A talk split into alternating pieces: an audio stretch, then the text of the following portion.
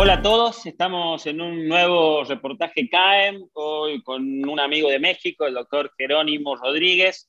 Él es especialista, es el oncólogo clínico, especialista en cáncer de pulmón. Hola Jerónimo, ¿cómo estás? ¿Cómo estás, Diego? Muy contento de que me hayas invitado. Muchísimas, muchísimas gracias. No, no, el gusto, el gusto es mío. Jerónimo, antes que nada me gustaría que brevemente me hagas un resumen eh, ¿cómo, ¿Cómo llegás a ser, bueno, hoy Jerónimo Rodríguez, súper especialista en cáncer de pulmón, líder de opinión, pero, pero ¿cómo, ¿cómo fue ese camino? Me gustaría. Claro, sí, bueno, yo, me, yo, me, yo hice oncología en un hospital privado, que es el Hospital Médica Sur, aquí, en, eh, aquí en, el, en, la Ciudad de México. Yo vivo en la Ciudad de México, siempre he vivido en la Ciudad de México, hice oncología en un Hospital Médica Sur. Fui de las primeras generaciones, fui la tercera generación en, en cursar este, esta oncología. Hoy ya es una especialidad mucho más, eh, un hospital mucho más afianzado en esta, en esta especialidad. Yo fui de la, la tercera generación y mucho tuvo que ver en aquel entonces que me invitaron directamente los que hoy son mis maestros, el doctor Ricardo Sosa Sánchez y el doctor Dan Renner, son quienes me, invitaron a, a, hacer la oncología acá. Eventualmente yo tenía ya decidido más o menos que quería oncología, hice oncología y después saliendo justamente de oncología a mí me interesó eh, te soy sincero, yo veía que había muy buenos oncólogos alrededor mío, estaban mucha competencia, muy buenos oncólogos y que eventualmente generar una competencia iba a ser complicado para mí, sobre todo alguien que va saliendo. Y entonces lo que decidí es hacer una maestría en ciencias médicas y empezar a empujar la investigación. Eso me llevó a que inicialmente el Hospital Médica Sur me contratara para justamente empezar a coordinar protocolos de investigación.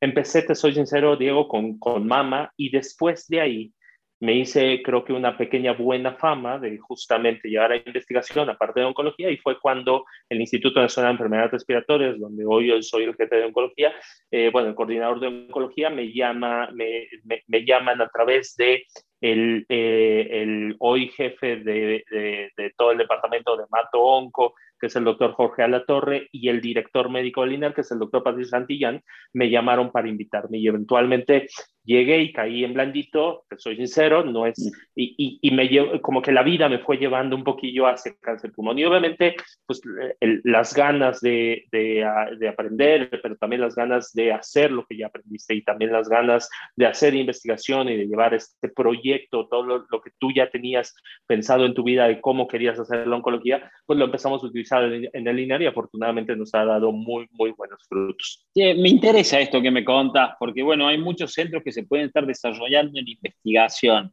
Eh, contame un poquito cómo está organizado eso de investigación en un hospital tan grande eh, dame un poco la idea de camas que tiene el hospital, cómo, es para la gente que nos está viendo de toda Latinoamérica. Sí, sí, el Instituto Nacional de Enfermedades Respiratorias es un instituto sui generis y creo que hay uno, ustedes creo que tienen uno parecido, un hospital parecido, pero me parece que no todos o muchos países no lo tienen. Primero, atendemos solamente población es un hospital que antes era era un hospital que atendía solamente tuberculosos, de estos hospitales viejos que atendían tuberculosos y entonces es un hospital lindo en el sentido de que hay mucho jardín, etcétera, y de ahí se, se deriva, los neumólogos empiezan a tratar unas diferentes eh, eh, enfermedades neumológicas y de ahí obviamente se deriva la necesidad de atender pacientes con cáncer de pulmón y cáncer de tórax en general. Hoy el cáncer de tórax en el instituto es la segunda causa de... Eh, de hospitalización después de las infecciones en, e, en ese instituto y es un instituto muy, muy grande que atiende solamente enfermedades respiratorias. Entonces, si nosotros comparamos, por ejemplo, la cantidad de oncólogos, que somos tres, comparado contra la cantidad de neumólogos, neumólogos tengo entendido que son alrededor de 100, 110 neumólogos, es decir, hay especialistas de EPOC, especialistas de neumonitis intersticial, especialistas de tuberculosis, especialistas prácticamente de cada una de las subdivisiones de las enfermedades que tiene, que puede tener eh, eh, una, un, un, pulmón o, o, el tórax como tal. Entonces, en realidad, cuando nosotros eh, ya había una unidad de oncología, de oncología torácica en el INER, que te soy sincero, al menos mi impresión es que no estaba muy, muy desarrollada y de la mano de Luis Martínez y de Jorge Alatorre empezamos a generar más. Y obviamente una de las cosas que nos interesaba era lo asistencial, pero siempre pensando en hacer investigación y hacer, hacer nuevas cosas. Entonces, hoy somos ya, en, en aquel entonces éramos una clínica, hoy somos una unidad, somos un departamento como tal. Eh, eh, la razón por la que ahora somos un departamento, porque hemos crecido, nosotros tenemos alrededor de 450 pacientes nuevos al año con cáncer de pulmón, alrededor de 100 pacientes más con otras neoplasias, mesotelioma, sarcoma, etcétera. Y una, algo característico es que ahí se hacen los diagnósticos. Es decir, por ejemplo, comparado con otros institutos muy buenos como el Instituto Nacional de Cancerología, que atiende muchos pacientes con cáncer y de, todas las, de, de todo el cáncer, una de las diferencias eh, radicales, creo yo, es que el, la mayoría de los pacientes son atendidos por neumólogos y se llega, o sea, el diagnóstico se hace ahí, que no significa que seamos mejor ni peor, simplemente es algo que nos ha nutrido muchísimo porque al final nos, nos permite formar un equipo multidisciplinario mucho más cercano con un equipo mucho más grande. Y es un hospital grande en cuanto al número de camas, eh, tengo entendido que son nueve pabellones y cada pabellón tiene alrededor de 40 camas, o sea que es un hospital grandote, ¿no? Grande. Jerónimo, eh, vamos a hablar un poco más de la parte científica. Eh, quiero que, me, quiero que me, me, digas tu opinión sobre cáncer pulmón y, y, no, bueno, te explico, nosotros en Argentina seguimos todavía, aunque no lo creas, haciendo testeo separado en cáncer pulmón para ver si, enganchamos un EGFR, para ver si vemos un, una LK. Yo quiero saber tu opinión de la Net Generation, de los paneles, y si ustedes en México están tratando de hacer algo de esto o, en dónde están más o menos ubicados. Bien, me parece, Diego, que hacer secuenciación masiva en estos, en estos momentos es sumamente importante, porque a mí lo que me preocupa es que si no empezamos a buscar cómo vamos a hacer secuenciación masiva, nos vamos a quedar muy detrás de la oncología. Todo lo que viene en cáncer de pulmón me parece que está basado en secuenciación masiva. Empecemos por lo básico, en EGFR, e por ejemplo. EGFR, pues durante mucho tiempo fue suficiente porque era EGFR y ALK, probablemente fue suficiente, y hacerlo mediante PCR y inmunistoquímica era suficiente, era menos costoso, etcétera, ¿no? Pero pero eventualmente, eh, bueno, nuestra población, nuestra población, el 32% en las instituciones públicas tiene EGFR, un 5% en ALECA, eh, pero nosotros hicimos un estudio que comparamos instituciones públicas con instituciones privadas y las instituciones privadas en, en México, eh, el 8% de los pacientes eran EGFR, EGFR positivo, de tal forma que pues es una población pues, más con descendencia europea, más lamentablemente, y, y no digo porque esté mal, sino porque no está generalizado, con una posición socioeconómica más alta con más, ese, otro, otro, o sea, es decir, tenemos diferentes subtipos de, de, poblaciones. Independientemente de eso, me parece que si no evolucionamos a hacer la secuenciación masiva y de, eh, genotipificar adecuadamente al paciente, nos vamos a quedar muy por detrás. Eh, primero nos vamos a quedar por detrás porque ya hoy ya no es suficiente GPR-LK. Hoy necesitas hacer ROS1, necesitas hacer eh, ERGOSNEO, necesitas hacer MET, necesitas hacer RED, necesitas hacer CARRAS G12C, necesitas hacer eh, PDL1, que es por inmunoquímica, es decir, para tomar una adecuada decisión en primera línea o en segunda o en tercera línea del paciente, incluso necesitas tener acceso a una genotipificación adecuada y, tener acceso para poder personalizar adecuadamente el, tratamiento. Eh, y recordemos que muchas mutaciones como, como CARRAS G12C, como MET, sobre todo MET, eh, RED, pues son, son mutaciones que difícilmente las vas a poder identificar mediante un inmunohistoquímica o un FISH, como tradicionalmente se han hecho en otras, y en realidad, por ejemplo, MET, pues solamente lo puedes generar por secuenciación masiva. Además de que lo nuevo, por ejemplo, en el tratamiento de ALK, va, va a ser conocer el, o eh, eh, dar el tratamiento a través de la variante y la variante solamente te va a dar la secuenciación masiva. Pero incluso cuando hablas de inmunoterapia, pues todo lo que está ahorita en investigación para vencer mecanismos de resistencia a la inmunoterapia es justamente conocer los mecanismos de resistencia a la inmunoterapia y muchos de ellos, no, no todos, pero la gran mayoría, se están siendo derivados de la secuenciación masiva. Entonces va a llegar un punto donde si no empezamos a hacer secuenciación masiva, pues te vas a quedar en una oncología que vamos a llamar antigua, una oncología no moderna. Entiendo, hay un problema. El problema es cómo hacemos, el, el, cómo hacemos para tener acceso a la secuenciación masiva, porque necesitamos ser secuenciadores, pero necesitas los insumos, etc. Eh, está bien, no podemos avanzar, no podemos, no, no podemos y nadie empieza con la totalidad de sus pacientes, pero hay que empezar con algo. Entonces, en México es una realidad que que se está tratando de impulsar mucho, como en todo el mundo. Yo, eh, en México es, es complejo porque tienes diferentes tipos de pacientes. Tienes al paciente asegurado, al paciente que no tiene seguro, al paciente que está en, bajo una institución pública, pero hay diferentes instituciones públicas y diferentes formas de, de manejarse. Hoy, por ejemplo, en el instituto aproximadamente tenemos un convenio con, parte como investigación, pero hacemos secuenciación masiva alrededor de 45 o 48 pacientes al año.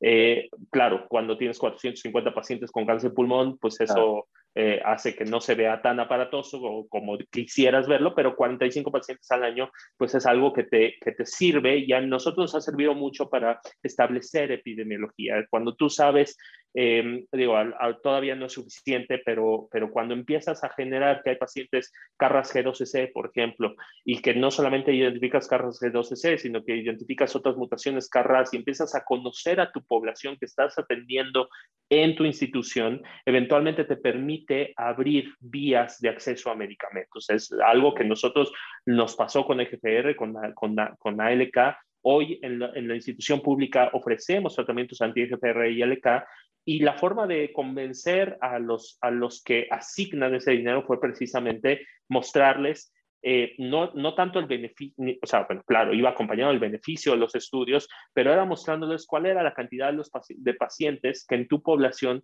se podían beneficiar de eso. Entonces, yo creo que tenemos que hacer lo mismo con secuenciación masiva, porque definitivamente es algo que nos va a abrir las herramientas de una medicina personalizada mucho más eficaz y que hoy, sinceramente, al menos en pulmón y creo que en muchos otros, también no se puede no, no, vamos a poder seguir avanzando en la oncología sin secuenciación masiva. Entonces hay que empezar a hacerla lo más pronto posible. ¿Y vos no crees, Jerónimo, que tal vez paneles acotados de 20, 25 genes, que sean los que tengamos acceso a medicamentos en países, digamos, con, con problemas de recursos como los nuestros, ¿no sería una especie de solución, digamos, o pasajera, aunque sea? De acuerdo, completamente de acuerdo. Y es algo que eventualmente van a tener que hacer estas compañías, lo van a tener que acotar, ¿no? Yo alguna vez estuve con De Michelis, que tú lo conoces, que es un inmunólogo muy, muy grande, y lo que decía, lo que preguntábamos es, ah, bueno, es que él ahorita se está haciendo muchos genes porque no sabemos mucho. Conforme vaya pasando el tiempo, vamos a ir desechando genes que no nos sirven y vamos a ir acotando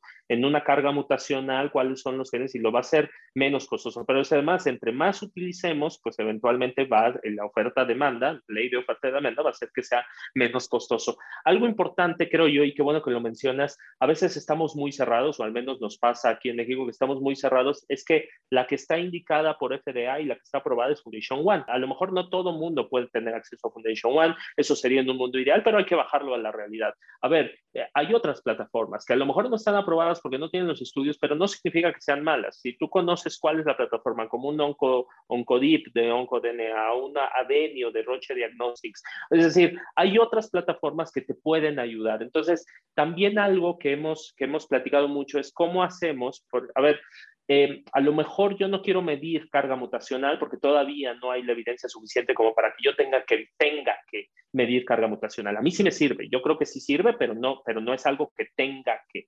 Entonces, eh, inestabilidad microsatelital, pues no lo necesito medir en pulmón, las posibilidades son muy, muy bajas, por, y, pero sí necesito medir 10, 10 genes, 10 genes que por secuenciación masiva estaría muy bien que los midieras, ¿no?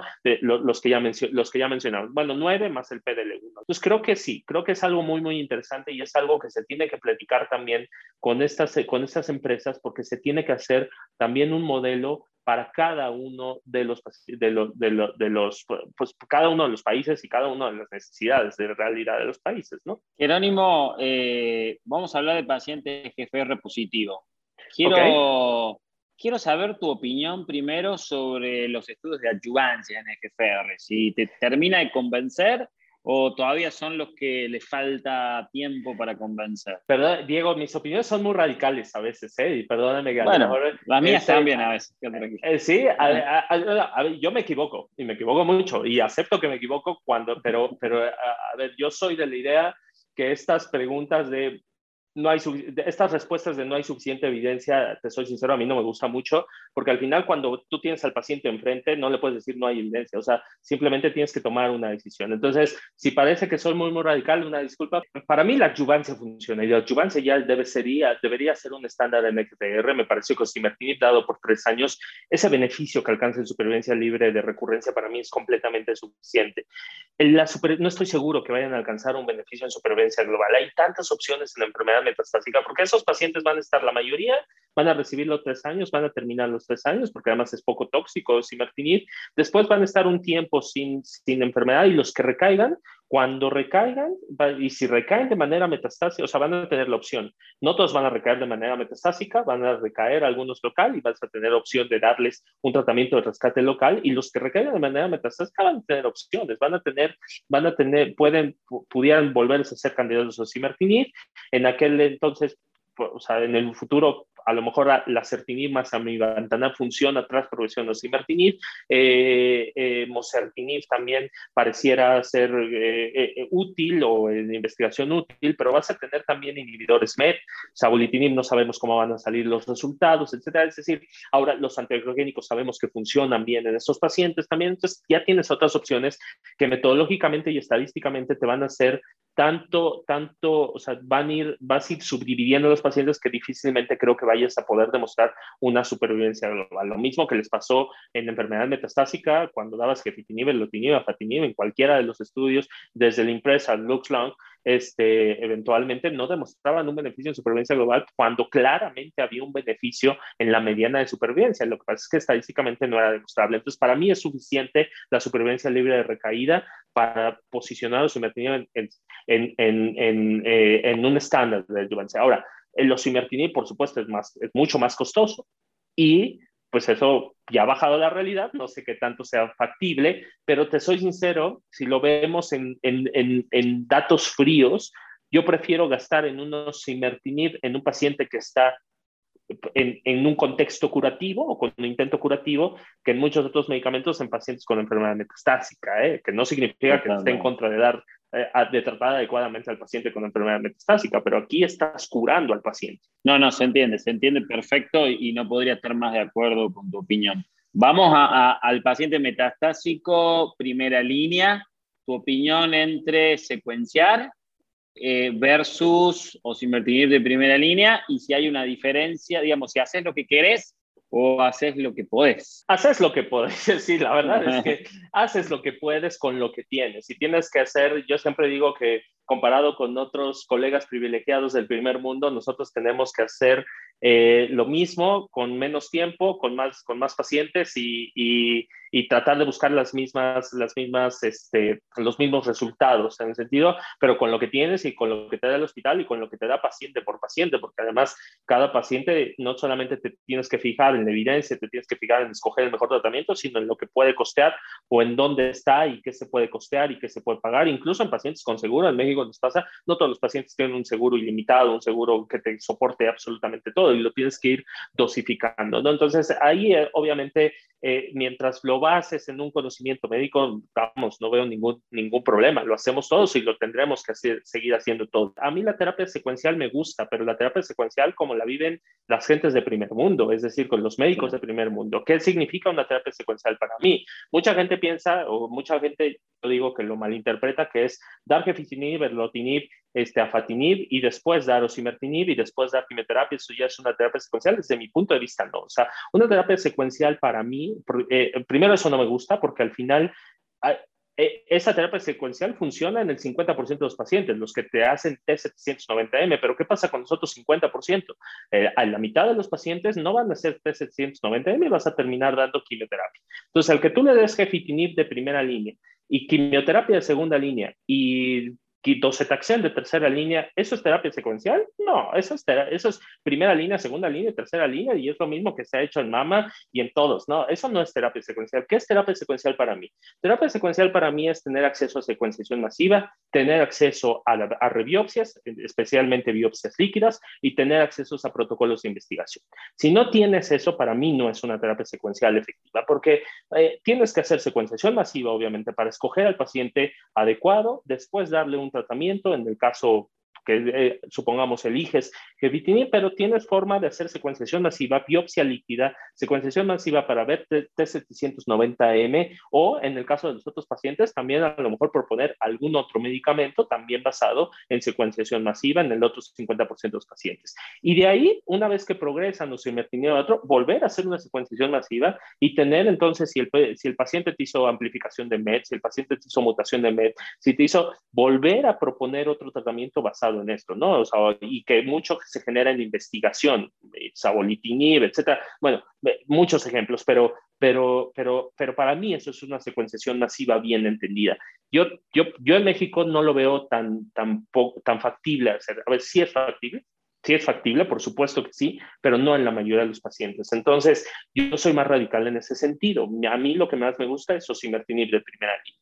Osimertinib, y si no puedes osimertinib, combinaciones de inhibidores tirosino de primera generación con bevacizumab que también tiene una buena supervivencia, aunque ellos no alcanzaron un beneficio en supervivencia global, una buena supervivencia libre de producción sin beneficio en supervivencia global, que me parece que es también por lo mismo, porque no podías controlar la supervivencia global cuando tienes otras, cuando tienes otras opciones. Entonces, me parece que es una cuestión de semánticas. Me gustaría la terapia secuencial si tuviera todo el recurso para hacerla con los suficientes protocolos de investigación, pero yo veo, al menos en México, pocos centros que puedan hacer realmente eso, ni siquiera el Instituto Nacional de Enfermedades Respiratorias porque no tenemos acceso a secuenciación, secuenciación masiva.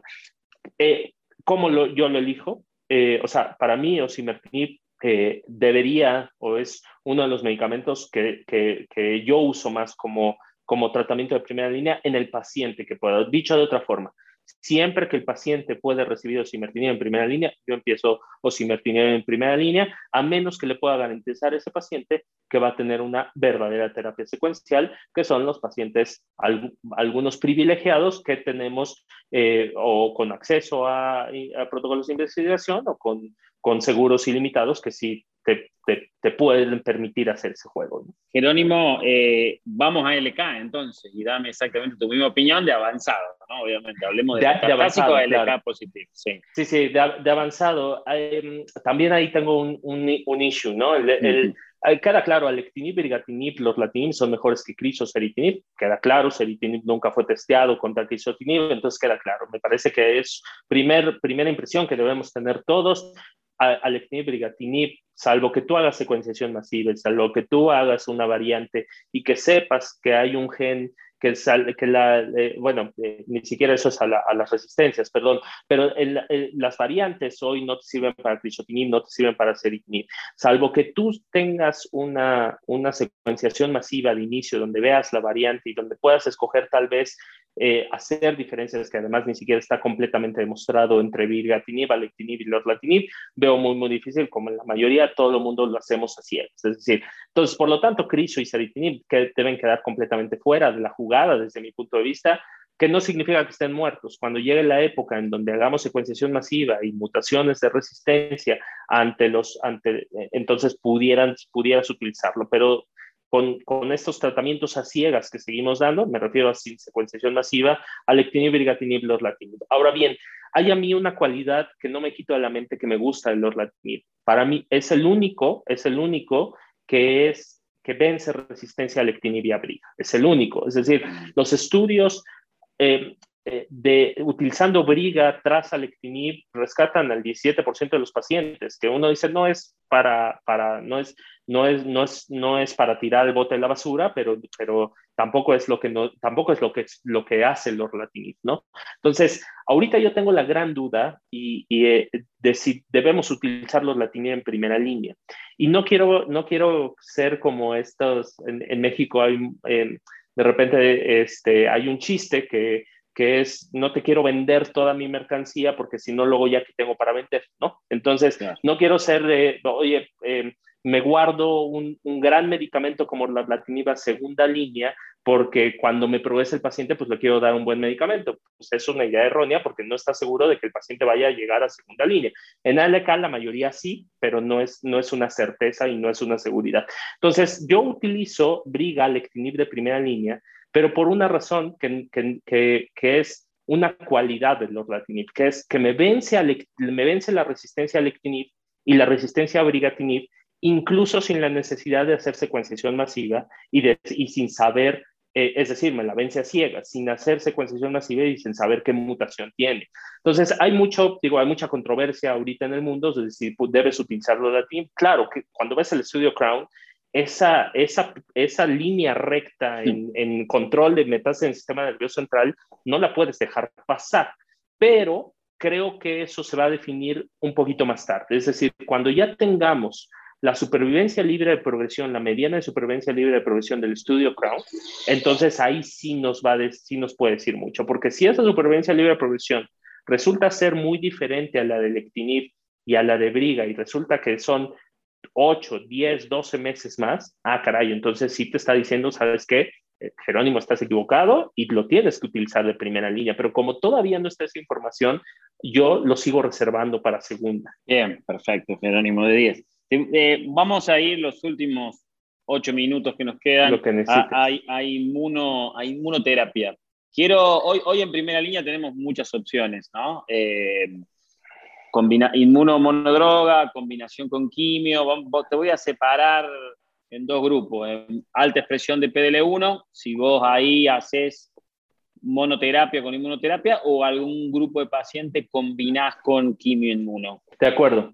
Yo, yo lo que busco siempre eh, es tasa de respuesta en inmuno y sé que suena raro, sé que suena raro porque no estamos acostumbrados a pensar quimioterapia, etcétera, y buscar tasas de respuesta. Oye, no, a ver, tu objetivo primario siempre son supervivencia global, supervivencia libre de provisión, incluso calidad de vida queda por arriba de tasas de respuesta. Sí, pero en inmunoterapia para mí es muy, muy importante, tanto en combinación como monoterapia, como doble inmunoterapia, eh, en combinación con quimio, eh, buscar la tasa de respuesta. O sea, queda claro y en cada estudio que yo veo de cáncer de pulmón y en otras neoplasias con inmunoterapia es los pacientes largos, los pacientes que tienen una supervivencia global larga y una supervivencia libre de progresión larga son los pacientes, la mayoría de esos pacientes son los que pusieron tasa de respuesta. Al principio solamente lo sabíamos en pacientes tratados con inmunoterapia por una droga, hoy no. Hoy, por ejemplo, te puedo decir que en el Kino 407 de combinación en escamosos de Pembro más quimioterapia, el 93% de los pacientes que son largos supervivientes, que llegaron a dos años, que interrumpieron el, pembrolizumab, habían tenido respuesta parcial y respuesta completa. Entonces, yo tengo algo muy, muy claro. El, objetivo primordial es buscar la tasa de respuesta en la mayoría de los pacientes. Claro que no va a ser tu objetivo final, tu objetivo es mucho más. Sin embargo, yo de ahí me parto para saber a qué, a qué paciente le doy qué. Es decir, oye Jerónimo, entonces como la tasa de respuesta con pembro más quimio, con ateso más quimio más beba, eh, es mejor que pembrolizumab monodroga o ateso monodroga, eso significa que le das a todos los pacientes la combinación, a los pacientes que puedo sí, porque hay pacientes que francamente no estás buscando tasa de respuesta, francamente estás buscando calidad de vida y supervivencia libre de progresión. ¿Cuáles son los pacientes? Pacientes que tienen un EPOC GOL 4, pacientes muy, o sea, que tienen un estatus funcional malo, pero no tanto solamente por el tumor, sino por el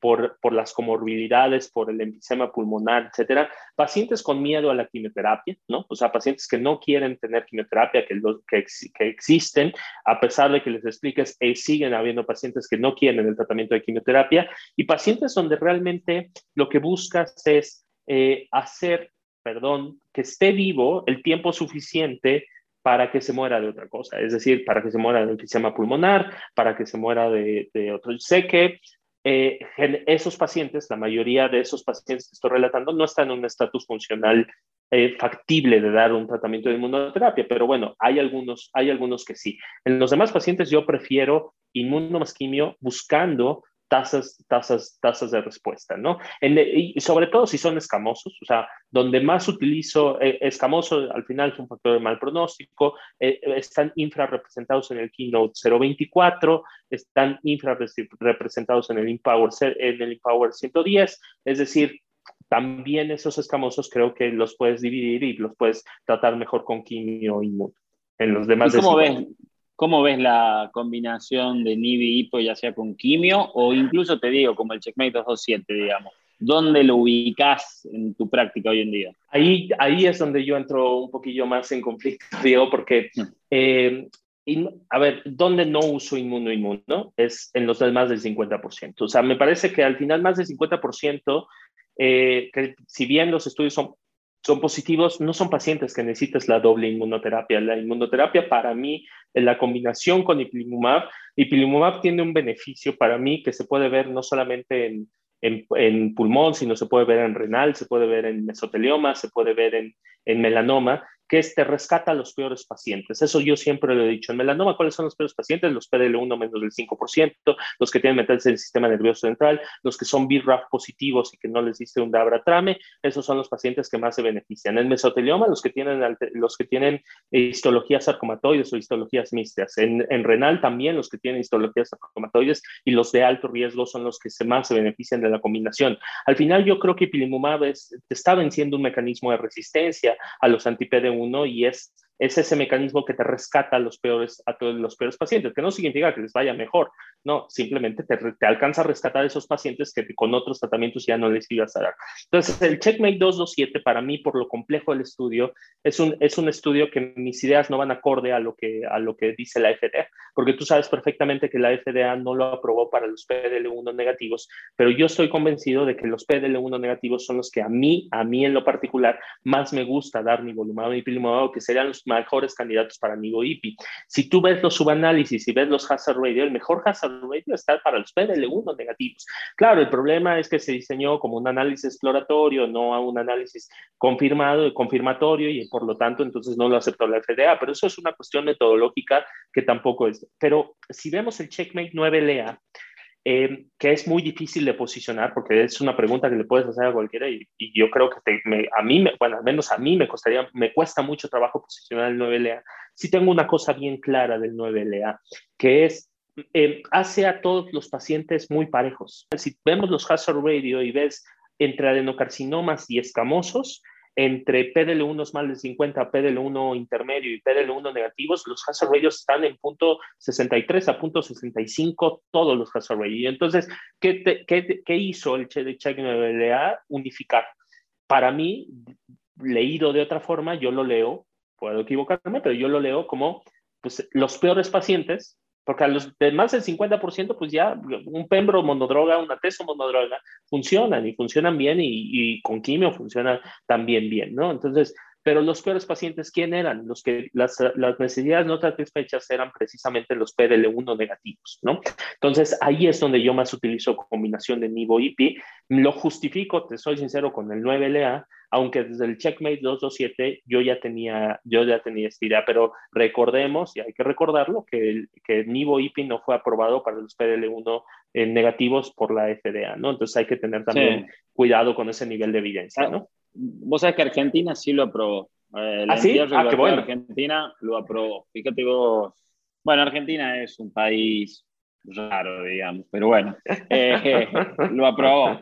Eh, Jerónimo, tengo que terminar, pero quiero preguntarte esto, porque hiciste un comentario de carga mutacional y entonces estoy obligado a preguntarte, ¿por qué no podemos salir del PDL1? El PDL1 selecciona, para mí, selecciona mal eh, o no selecciona idealmente, y ¿por qué no ¿Por qué no encontramos TMB? ¿Qué, está pasando? ¿Cuál es tu opinión o tu visión sobre eso? Es muy, porque mi, mi, razón es porque es mucho más complejo. Por eso te insisto tanto. Eventualmente necesitamos secuenciación masiva porque va a ser, no va a ser basado en biomarcadores, es decir, no es EGFR, EGFR, LK, eh, ROS1, etcétera, la mayoría de esas mutaciones son mutaciones clonales, son mutaciones en un tumor muy homogéneo, con mutaciones muy clonales que están presentes en la mayoría de las células que difícilmente tienen otras, otros, otras vías de serinización que, que generan mecanismos de resistencia primada. En inmunoterapia no. En inmunoterapia queda claro, y lo que sí hoy, una cosa es que no sepamos cómo identificarlos, pero queda claro que no todos los pacientes les sirve la inmunoterapia. Yo estoy convencido de que la inmunoterapia hay muchos pacientes que no les sirve. Lo que pasa es que no sabemos quién. Y mientras no sabemos quién, no les puedes quitar ese beneficio o ese probable beneficio. Entonces, eh, PDL1, pues es un biomarcador, o sea, queremos tratar de explicar, eh, luego yo me acuerdo de las vías del ciclo, de los de la, la, glucólisis y todo, queremos tratar de explicar un punto con solamente un biomarcador cuando el, cuando el universo es mucho más complejo. Entonces, yo creo que al final va a ser un consenso, es decir, vas, al final creo yo, espero no equivocarme, que vamos a necesitar hacer secuenciación masiva a estos pacientes y que vas a necesitar fijarte en carga mutacional, o sea, y aparte de PDL1 por inmunohistoquímica, pero vas a necesitar fijarte en carga mutacional, en PDL1, vas a necesitar fijarte en, en, muchas otras variables, tanto mutaciones posibles de resistencia, que hoy también están en discusión, 7K11, KAP1, YAC1 y YAC2 de melanoma, eh, este, de la fracción beta del, del receptor de células T, eh, etcétera. Pero además vas a necesitar hacer otras cosas, como, como fijarte en el estroma y entonces fijarte en, en interleucinas y fijarte en, en interferones y fijarte en, en, el microambiente tumoral. Entonces, y el, problema que yo lo veo es que suma, quieres explicar con un solo biomarcador, como este, hubo este boom en la oncología, sobre todo en cáncer de pulmón, bueno, no solamente en cáncer de pulmón, de que podías identificar a los pacientes con solamente un biomarcador, pues entonces se generó la idea de que así va a ser en todos los pacientes, cuando no, claramente el cáncer en general y el cáncer de pulmón es mucho más complejo que tratarlo de explicar en un biomarcador. Y más estos pacientes, son la mayoría de estos, o muchos pacientes, la mayoría de los pacientes de estos pacientes son fumadores con una alta carga, bueno, más bien, eh, con, con, con características diferentes, con un tumor más heterogéneo, un tumor más agresivo y eventualmente no puedes explicarlo con solamente una vía. Como no puedes explicar la inmunoterapia o los beneficios de la inmunoterapia con solamente los anti-PD1, ¿no? O sea, eventualmente ya, ya es el primer paso muy benéfico, pero ahora tienes que hablar de los anti-LAC3 y tienes que hablar de los anti-TIGIT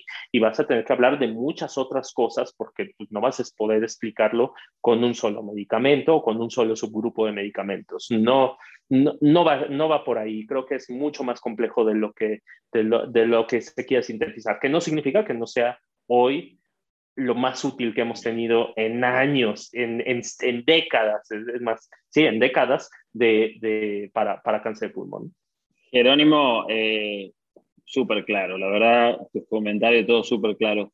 Quiero, quiero terminar, pero quiero que me, que me digas cómo ves Latinoamérica, cómo ves la región en los próximos cinco años. ¿A dónde, a dónde deberíamos ir como es, muy heterogéneo Latinoamérica, sé que te pido algo complicado, pero bueno, ¿cuáles son los puntos que crees que hay que, perseguir para, para seguir creciendo como región? Sí, yo creo que lo que tenemos que hacer es, primero, no desanimarnos. Lamentablemente yo noto, al menos en mi país, que mucha gente se pone autobarreras, ¿no? Es decir, no, es que la secuenciación masiva vale 5 mil dólares, entonces hacerlo es un auto, eh, y entonces te empiezas a poner estas autobarreras donde eventualmente dices, bueno, sí, es muy costoso, vamos a, vamos a ver cómo podemos hacer para llevarlo en nuestras instituciones, ¿no? Que se dice fácil, pero yo sé que hay mucho trabajo que se puede, pero créanme, se puede, se, se puede hacer, o sea, créanme, créanme, créanme que se puede hacer. La segunda, algo que a mí me gusta muchísimo y que debemos seguir impulsando y uniéndose es, en investigación.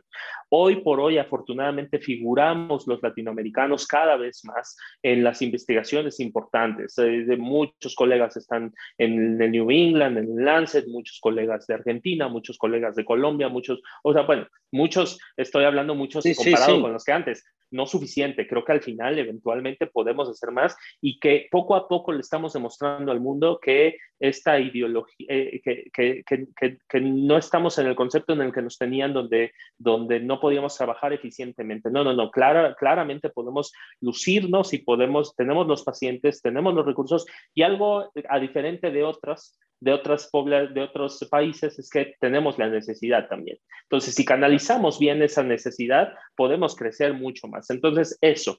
Y la tercera es, creo que tenemos que apoyarnos precisamente como, como, la, como región latinoamericana. A mí me encanta muchísimo cuando colegas míos este, hacen, em, eh, no sé, por ejemplo, en ClickUp, eh, publican, publican eh, eh, nuestros, nuestros colegas o cuando se unen a lo mejor mexicanos y colombianos para publicar algo, mexicanos argentinos para publicar algo o para publicar lo que es la realidad en, en, los, en los países, Real World Evidence. O sea, eventualmente creo que, que, que esa es la vía, la, la vía de seguirnos posicionando y eventualmente seguir llamando la atención eh, no tenemos el poder económico, sí, es cierto, no tenemos el poder económico que quisiéramos todos, sin embargo, eso nunca nos ha parado, sinceramente, nunca nos ha parado, ¿no? Y que tenemos que seguir impulsándolo más. Gracias, Jerónimo, la verdad me parece súper claro, súper útil tu, tu visión y, te agradezco, te agradezco mucha entrevista y te dejo a vos que te despidas.